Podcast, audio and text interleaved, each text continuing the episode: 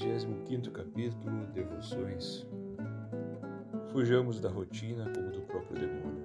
O grande meio para não cair nesse abismo, sepulcro da verdadeira piedade, é a contínua presença de Deus. As tuas devoções particulares devem ser poucas, mas constantes. Não esqueças as tuas orações de criança, aprendidas talvez nos lábios de Recita-as todos os dias com simplicidade e comentando. Não abandones a visita ao Santíssimo. Depois da oração vocal que tenhas por costume, conta Jesus realmente presente no sacrário as preocupações do dia terás luzes e ânimo para a tua vida de cristão.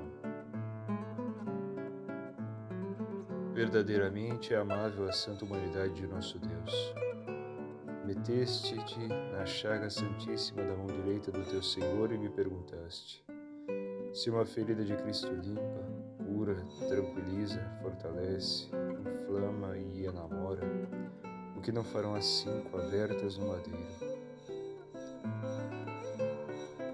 A via sacra, esta é que é devoção vigorosa e substancial. Quem dera que te habituasses a repassar esses 14 pontos da paixão e morte do Senhor às sextas-feiras. Eu te garanto que obterias fortaleza para toda a semana. Devoção de Natal.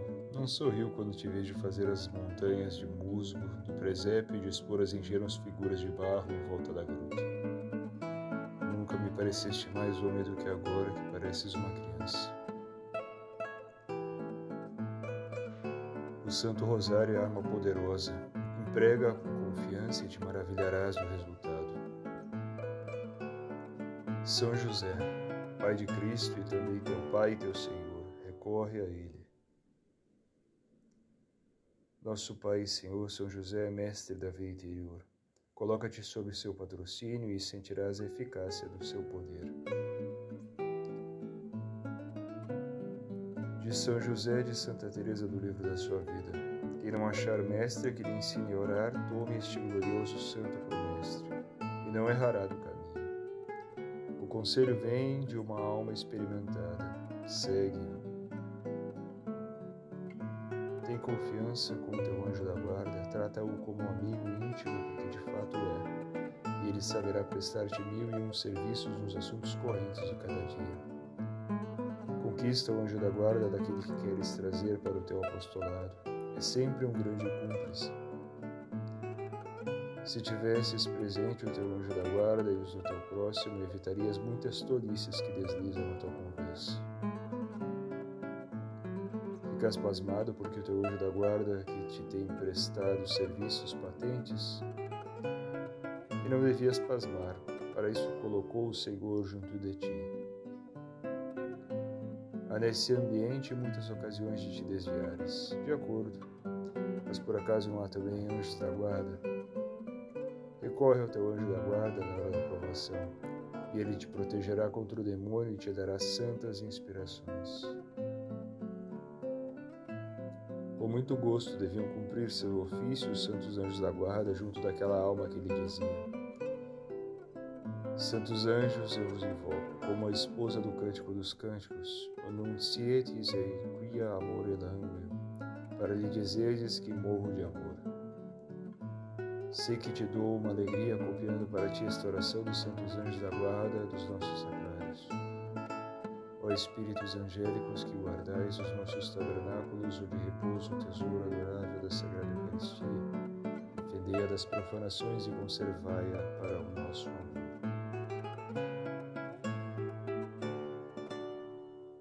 Bebe na fonte límpida dos Atos dos Apóstolos, no capítulo 12, Pedro, libertado da prisão por intervenção dos anjos, encaminha-se para a casa da mãe de Marcos.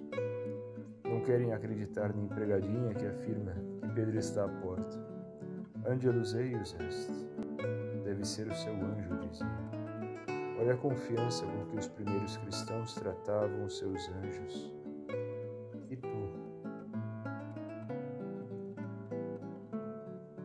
As benditas almas do purgatório, por caridade, por justiça e por um egoísmo desculpável, podem tanto diante de Deus. Lembra-te delas com muita frequência nos teus sacrifícios e na tua oração.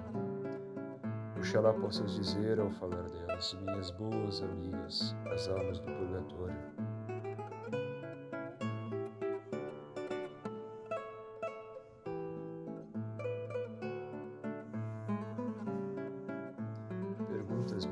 Sempre te recomendo com tanto empenho o uso diário de água benta.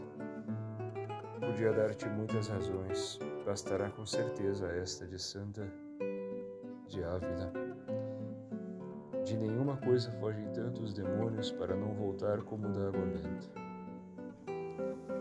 Obrigado, meu Deus, pelo amor ao Papa que puseste em meu coração. Quem te disse que fazer novenas não é varonil? São varonis essas devoções sempre que as pratica um varão, com espírito de oração e penitência.